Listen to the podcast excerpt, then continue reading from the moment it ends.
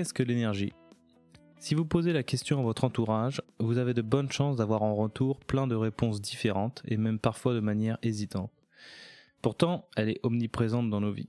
C'est grâce à elle que votre cerveau vous permet de traiter les mots que je prononce, grâce à elle que votre téléphone peut produire le son de ce podcast et que le bus qui vous amène au travail en ce moment peut-être se met en mouvement. Bref, l'énergie est partout et jusqu'à présent, ça vous avait pas vraiment dérangé de ne pas savoir comment tout ça était possible et moi non plus d'ailleurs.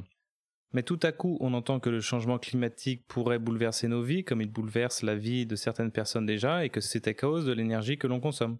On nous dit qu'il va falloir opérer une transition énergétique et soudain émergent des débats sur le nucléaire, sur les éoliennes.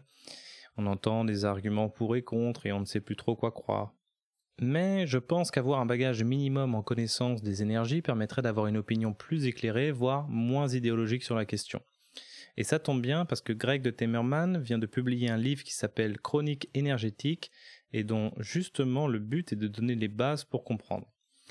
Ancien chercheur physicien notamment sur la fusion nucléaire, aujourd'hui il dirige le think tank Xenon Research qui vise à remettre la parole scientifique au cœur des débats sur l'énergie et les ressources.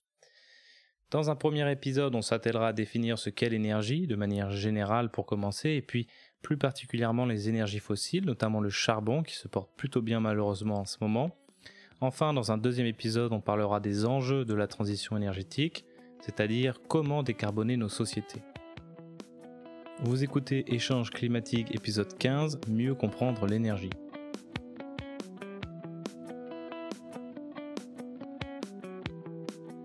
Bonjour Greg de Temerman. Bonjour. Est-ce que vous pouvez vous présenter s'il vous plaît? Euh, Oui, alors moi j'ai un parcours un petit peu euh, chaotique. Euh, j'ai fait un diplôme d'ingénieur en chimie, spécialité matériaux. J'ai fait une thèse en physique pour aller de l'autre côté. Et j'ai travaillé pendant 17 ans dans le domaine de la recherche académique, principalement dans ce qu'on appelle la fusion nucléaire, mais plus largement dans le domaine de l'énergie, parce que je suis travaillé sur la synthèse de l'hydrogène ou la synthèse de l'ammoniac. j'ai eu la chance de travailler dans plein de pays, les USA, l'Angleterre, les Pays-Bas. J'ai été coordinateur scientifique sur le projet ITER de fusion nucléaire pendant 7 ans, de 2014 à 2020. ouais. Et euh, fin 2020, j'ai quitté la recherche académique pour prendre la direction d'un nouveau think tank qui s'appelle Xenon Research et qui vise à remettre un peu la parole scientifique au cœur des débats sur l'énergie et les ressources, euh, parce que j'avais envie de passer du monde de la recherche pure au monde un petit peu des idées et d'essayer d'augmenter le, niveau des débats dans ce domaine-là. Donc en parlant d'élever le niveau des débats, si j'ai voulu vous inviter, c'est parce que vous venez de publier un livre qui s'appelle Chronique énergétique et qui a pour vocation de donner les bases en énergie.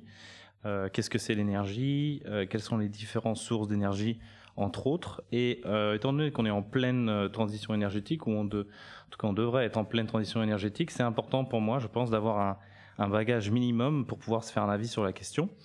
Car l'énergie, c'est un sujet quand même qui est relativement mal perçu du, grand public.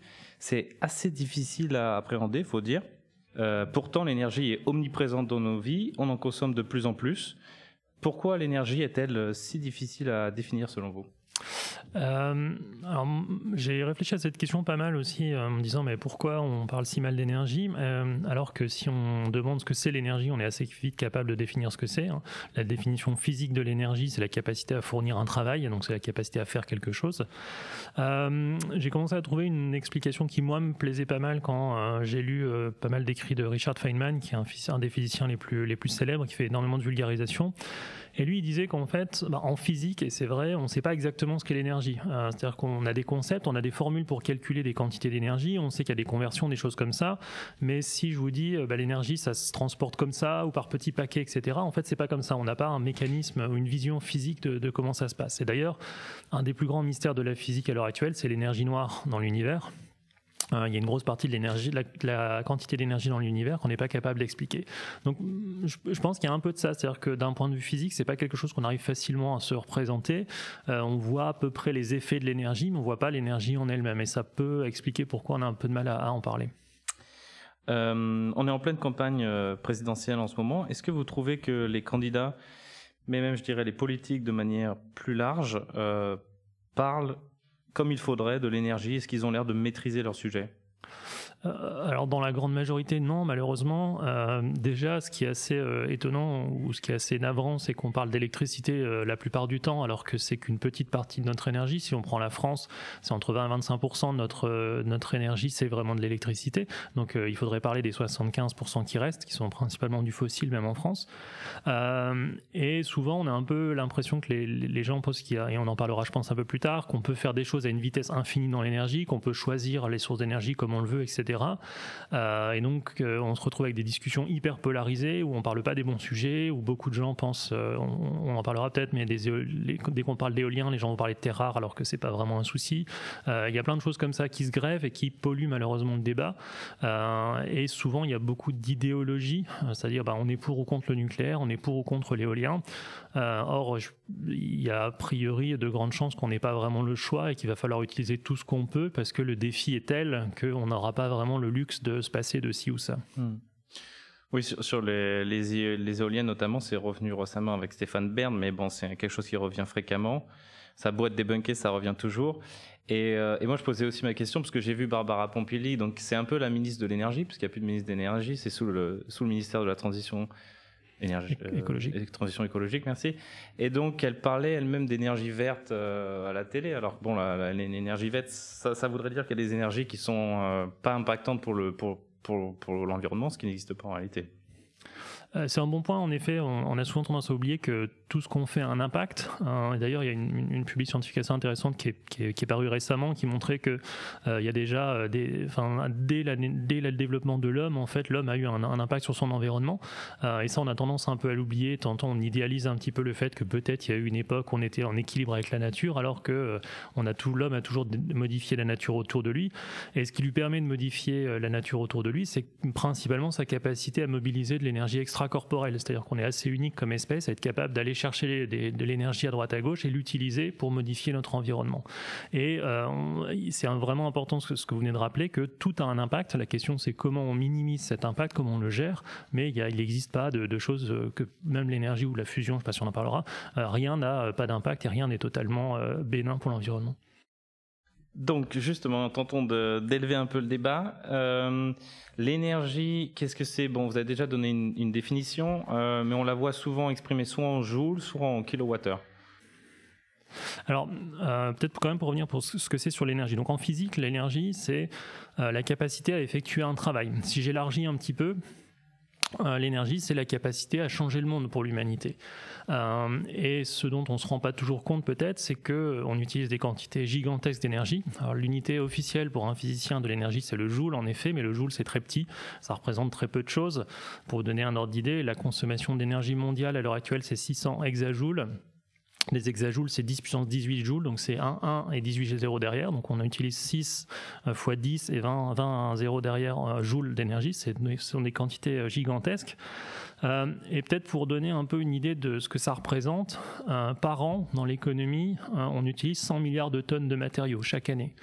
Euh, on a passé un point intéressant l'année dernière qui est que la masse de l'infrastructure humaine euh, a dépassé la masse totale de la biomasse sur la planète. Donc tout ce qu'on a construit depuis à peu près 150 ans, en, masse, ça fait une, tonne de, masse pardon, de, peu près 1000 milliards de tonnes, c'est l'équivalent de la masse de la biomasse. Donc ça vous montre en fait que l'énergie, on l'a vraiment utilisée pour, euh, pour modifier notre environnement, construire plein de choses, et bah, ça implique d'aller chercher des matériaux, ça implique, et tout ça c'est permis parce qu'on a de l'énergie pour, le coup, c'est beaucoup plus concret quand, quand, quand, on réfléchit comme ça.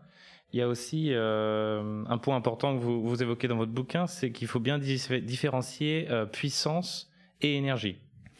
En effet, c'est deux grandeurs qui sont souvent euh, mélangées. Euh, d'ailleurs, on, voit souvent des articles qui parlent en kilowatts par heure, hein, qui est assez étrange. Alors, pour simplifier un peu, l'énergie, hein, je, lis, c'est la capacité à faire quelque chose, donc il faut l'imaginer comme un stock. Hein. c'est euh, ben, la quantité d'énergie que j'ai me permettra de faire une certaine quantité d'action. la puissance va me dire la vitesse à laquelle je vais faire cette action. Je cite dans le livre l'exemple de, l'ascension de l'Alpe d'Huez.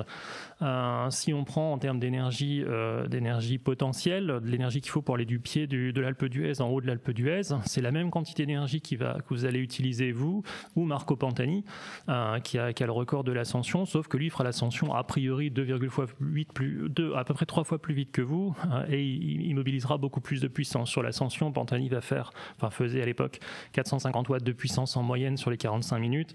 Un, humain classique fera 150 watts si tout se passe bien.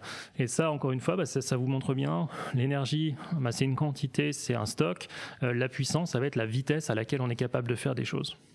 vous différenciez aussi énergie primaire et énergie finale. Donc l'énergie primaire, c'est celle qu'on retrouve dans la nature, et l'énergie finale, c'est celle qui est consommée par euh, les machines. Euh, oui, c'est exactement ça. L'énergie primaire, si je prends du charbon, bah, on va chercher du charbon sous terre, euh, ou à ciel ouvert, c'est des mines à ciel ouvert beaucoup maintenant. On la trouve directement. L'énergie finale, pour passer d'énergie primaire à l'énergie finale, on va avoir des conversions. et par exemple, l'énergie finale, ça peut être de l'électricité. Donc c'est le moment où vous allez brancher quelque chose sur la prise. Cette énergie va être mesurée elle va vous être facturée normalement.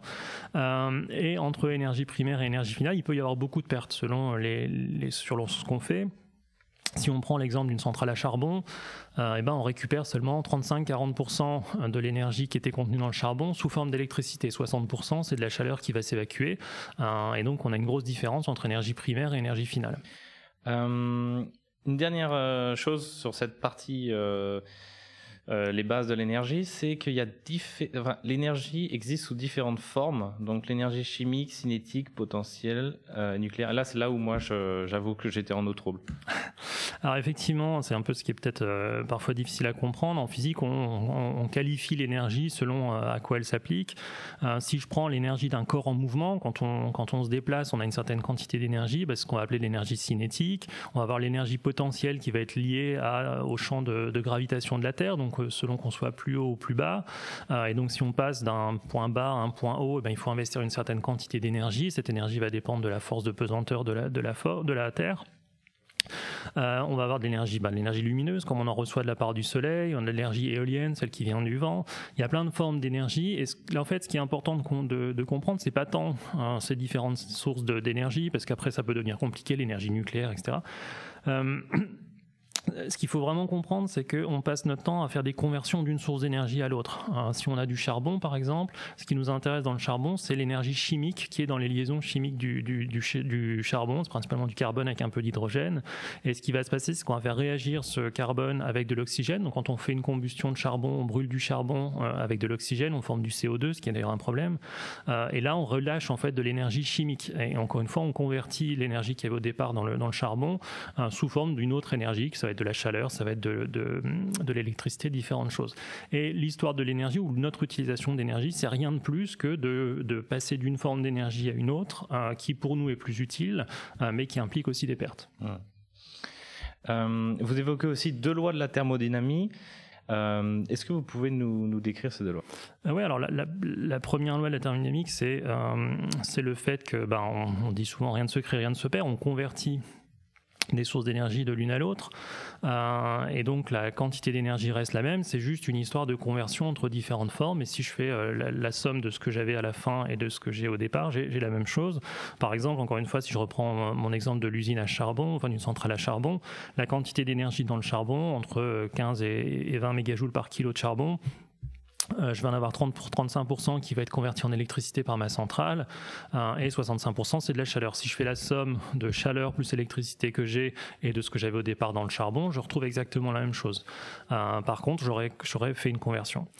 donc ça c'est la première loi. La deuxième loi, qui est un peu plus difficile des fois à comprendre, c'est qu'en fait chaque conversion va amener des pertes, mais surtout une perte de euh, l'aspect utile de l'énergie. Hein. C'est-à-dire que quand on a du charbon, c'est une source d'énergie très concentrée, très dense.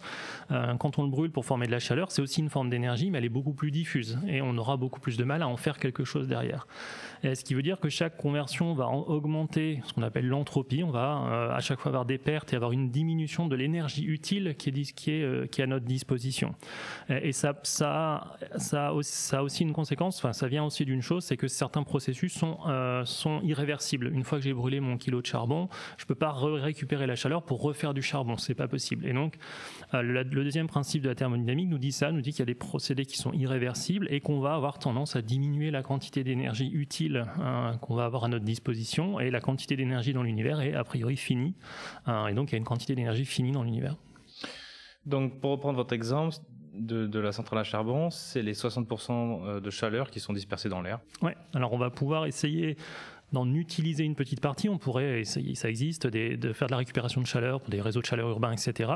Euh, mais une fois que cette chaleur a été utilisée pour chauffer une pièce, eh ben, on, ne peut plus vraiment la récupérer. À chaque fois, ouais, on a quelque chose de plus, de plus diffus euh, et, qui, et à chaque fois, l'entropie augmente avec les différentes transformations. Donc c'est ouais, c'est c'est anthropocentré dans le sens où c'est utile pour nous, mais euh, cette énergie n'a pas disparu parce que l'énergie se conserve. C'est la loi numéro une. Exactement. Ouais. il y a aussi une autre raison pour laquelle on a un petit peu du mal à, appréhender la quantité d'énergie qu'on utilise au quotidien, c'est l'énergie grise. Euh, oui, alors l'énergie grise, c'est quelque chose dont on ne parle pas beaucoup, euh, ce qui est assez étonnant. ce qu'on appelle euh, énergie grise, en anglais ça se dit embodied energy, c'est l'ensemble de l'énergie qui a été nécessaire pour construire un objet. Euh, puisque si je prends un téléphone, une voiture, n'importe quoi, d'une voiture par exemple, je vais avoir besoin d'acier, j'ai besoin de, de, de métaux, j'ai besoin de verre, euh, j'ai besoin donc d'énergie pour euh, pour euh, récupérer, pour les extraire ces métaux, pour les, les raffiner, pour les en faire de l'acier par exemple, pour travailler cet acier. Euh, et donc l'énergie grise, bah, c'est l'ensemble de l'énergie qui a servi à la, à la fabrication des objets. Alors pourquoi c'est important?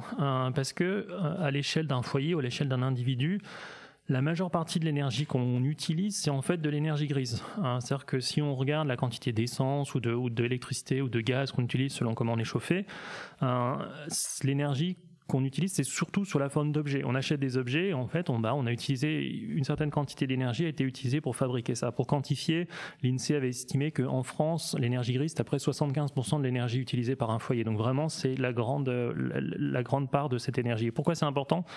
Parce qu'en fait, on la voit pas, cette énergie. On voit pas la fabrication des objets, normalement. Quand on achète un téléphone, c'est assez rare qu'on sache comment il est fabriqué. Euh, une voiture, c'est assez pareil. Euh, et donc, ça, implique qu'on a une certaine, euh, on est un petit peu aveugle quand on parle d'énergie, puisqu'une grande partie de notre énergie, c'est quelque chose qu'on, des choses qu'on achète hein, et qu'après on peut revendre ou utiliser.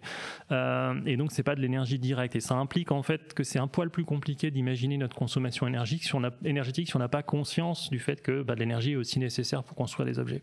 Hum. Et il y a un exemple euh, qui est très parlant. Euh, je vous cite, il faut 8 ans pour que la consommation électrique d'un réfrigérateur soit égale à l'énergie requise pour sa fabrication. Oui, exactement. On a, un peu la même chose sur un téléphone. Euh, si un, un ordinateur portable, il faut à peu près 4 à 5 ans pour que la quantité d'électricité que vous allez utiliser soit égale à la quantité d'énergie qu'il a fallu pour le construire.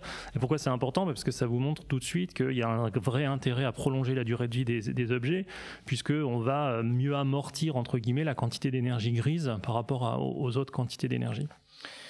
Donc abordons maintenant les, en détail les types d'énergie primaire en se concentrant sur, euh, sur les énergies fossiles, puisque dans une troisième partie on parlera de la transition énergétique et on aura l'occasion de parler de toutes les autres, euh, si tant est qu'elles soient évidemment euh, utiles. la première énergie fossile que l'être humain a utilisée, c'est le charbon. oui, alors le charbon c'est une roche sédimentaire euh, ça s'est formé par euh, l'accumulation de biomasse, donc principalement des plantes, des arbres, euh, des feuilles. tout ça, ça s'est accumulé pendant des millions d'années, sous l'effet des, mouvements tectoniques, etc. Ça, s'est comprimé, ça a été comprimé par de la masse, donc ça a été sous pression, sous température, et ça s'est transformé lentement, en fait, en un composé carboné. Le, charbon, c'est une, matière qui est noire hein, normalement, mais qui contient pas mal de carbone et un peu d'hydrogène. Qui va se stratifier dans différents endroits. C'est vraiment une roche qu'on peut aller euh, qu'on peut aller récupérer. Alors c'est celle qui est, euh, c'est un peu l'énergie dont on entend le plus parler dès qu'on parle d'histoire, puisque c'est le charbon a permis ou a, été un outil euh, de l'industrialisation, même s'il y a un petit peu des débats sur la révolution, la, révolution industrielle et ce que ça veut vraiment dire. le charbon s'est utilisé depuis très longtemps, en fait, on s'en rend pas forcément compte, mais en Chine on utilisait déjà du charbon il y a 2000 ou 2500 ans. Euh, à, noter que, euh, par exemple, les Romains considéraient que le charbon c'était une pierre un peu précieuse. Ils faisaient des, euh, bijoux avec du charbon, parce que le charbon, ils, avaient remarqué que bah, ça se trouvait qu'à certains endroits et que ça avait de fortes propriétés énergétiques, donc ils aimaient bien ça. Et ça a vraiment a commencé à, décoller fortement le charbon avec euh, l'émergence de la machine à vapeur, euh, qui a en fait donné quelque chose qui, pouvait utiliser ce charbon d'une meilleure façon euh, et qui a permis en fait, c'est un peu un cercle, alors c'est pas vertueux, mais c'est un cercle quand même, où on a eu des machines qui ont permis d'utiliser plus de charbon, qui ont permis d'aller chercher plus de charbon et on a eu de plus en plus d'énergie à notre disposition. Le charbon a aussi permis, et ça c'est assez important de s'en rappeler, c'est qu'on a pendant euh, très longtemps dans l'histoire, on a utilisé du charbon de bois. Du charbon de bois, c'est du bois qu'on traite euh, sous, à, une certaine température pour en faire un, matériau qui est un peu plus poreux et qui est plus dense énergétiquement. En fait, on va enlever une partie de l'eau qui est présente dans le bois et on va avoir un, un combustible qui est plus dense. Et ça, ça s'utilise depuis très très longtemps dans l'histoire, notamment pour de la métallurgie, faire fondre des métaux, etc. Euh, sauf que, ben, par exemple en Angleterre, on a eu besoin de plus en plus de charbon de bois, ça veut dire couper de plus en plus de bois euh, pour faire euh, des bateaux, par exemple, pour faire des bâtiments, mais beaucoup de la métallurgie aussi et de la sidérurgie.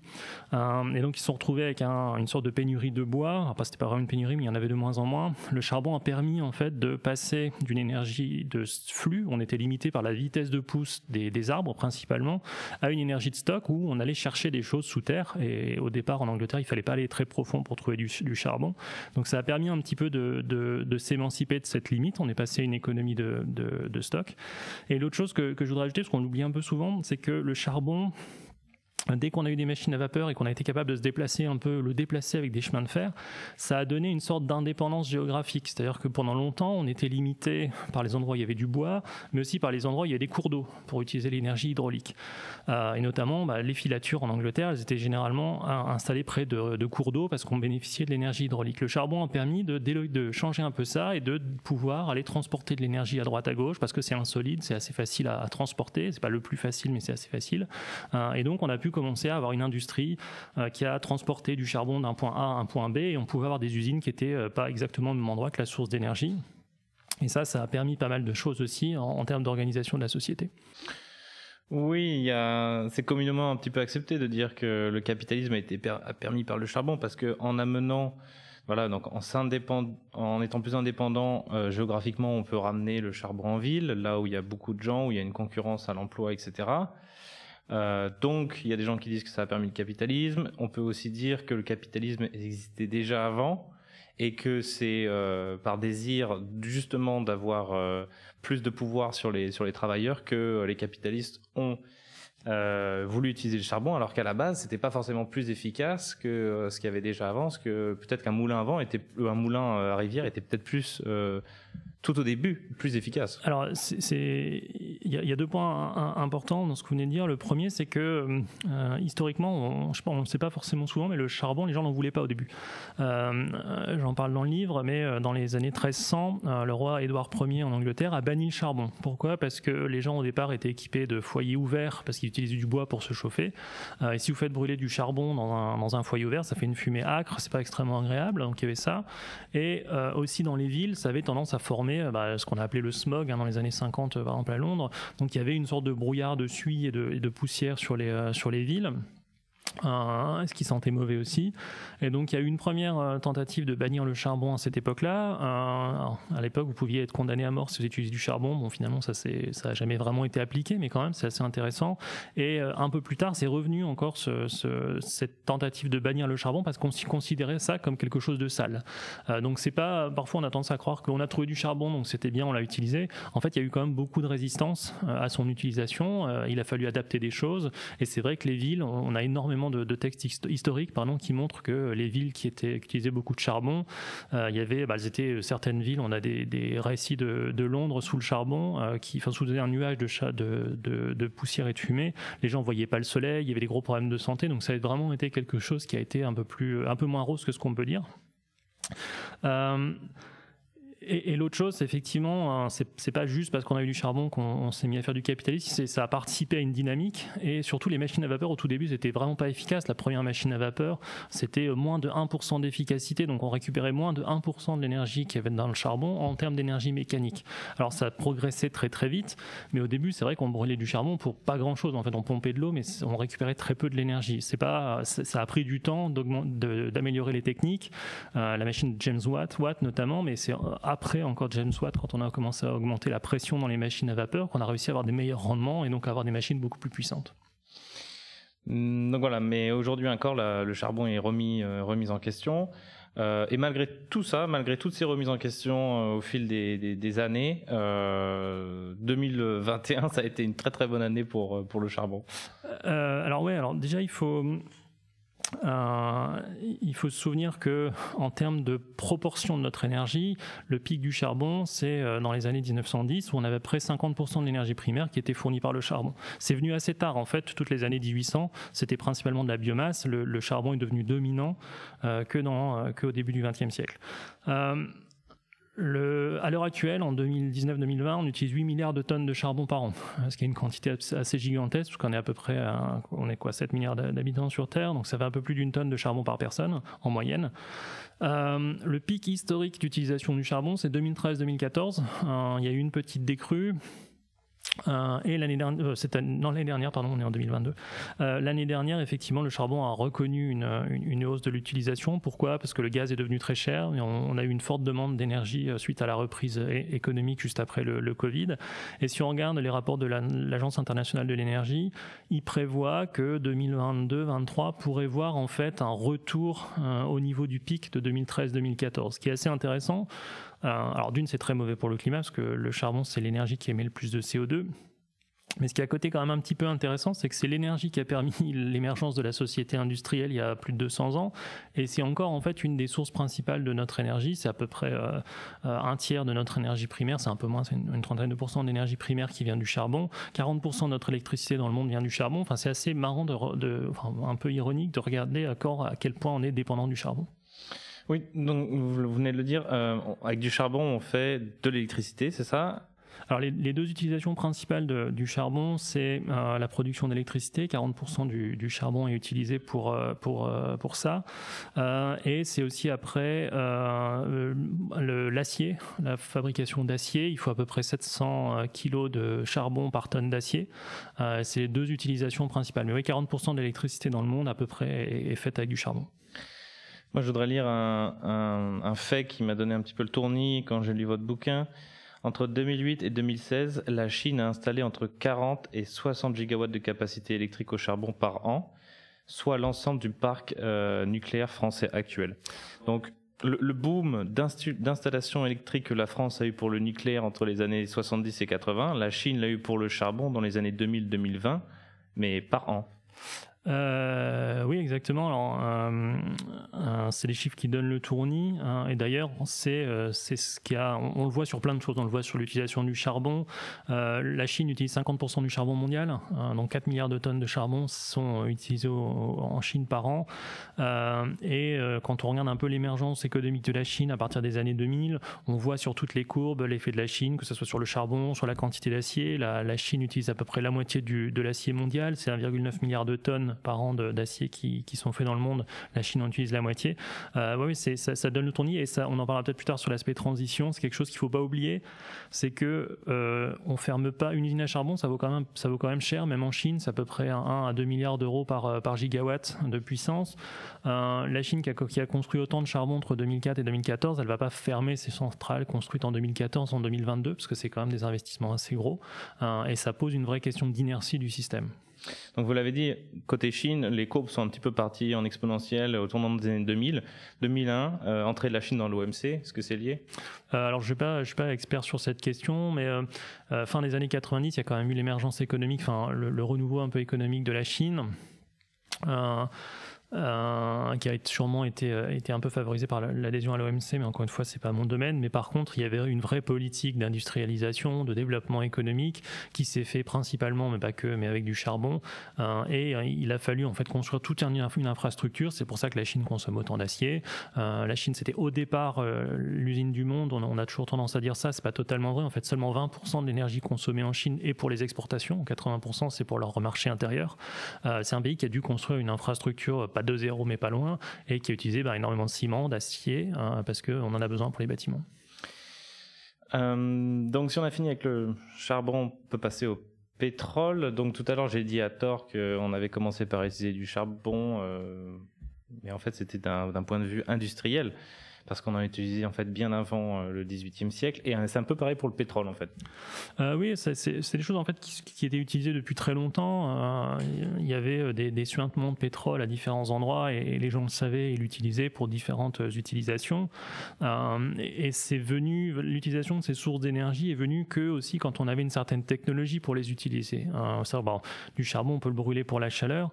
Euh, le pétrole, on peut aussi le faire, mais c'est pas le plus intéressant ce qui a vraiment fait exploser l'utilisation, c'est pas le bon mot, mais ce qui a fait euh, euh, augmenter l'utilisation de pétrole, c'est principalement le moteur à combustion interne, hein, puisque là, c'était, euh, on, bénéficiait vraiment de, des, caractéristiques du pétrole. Alors le pétrole, ça a quoi comme avantage par rapport au charbon? C'est que c'est beaucoup plus dense énergétiquement, on a beaucoup plus, on a plus d'énergie par unité de masse, c'est liquide, donc c'est relativement facile à transporter, et on, a pu développer des moteurs qui étaient plus performants que les, machines, les machines à charbon, et surtout qui étaient beaucoup plus compacts enfin les machines à vapeur, pardon, les, les, moteurs à combustion interne étaient beaucoup plus compacts et ça a permis ben, l'émergence du transport, la voiture euh, notamment, et, euh, et, de la massification un petit peu du transport. On peut dire euh, charbon, c'est énergie de l'électricité et des grosses des industries lourdes. Pétrole, énergie des transports. Euh, oui, en effet, euh, à peu près 60% du, pétrole dans le monde, c'est pour les transports. Euh, après, il y a une petite partie sur la pétrochimie, etc. Mais c'est effectivement ça. Le pétrole, c'est principalement l'utilisation de l'énergie pour les transports. Et pourquoi Encore une fois, parce que c'est l'énergie la plus dense. Et si on parle d'un avion, on a besoin d'un combustible qui est dense et qui est liquide sous forme normale. Et le pétrole est l'énergie reine pour ça.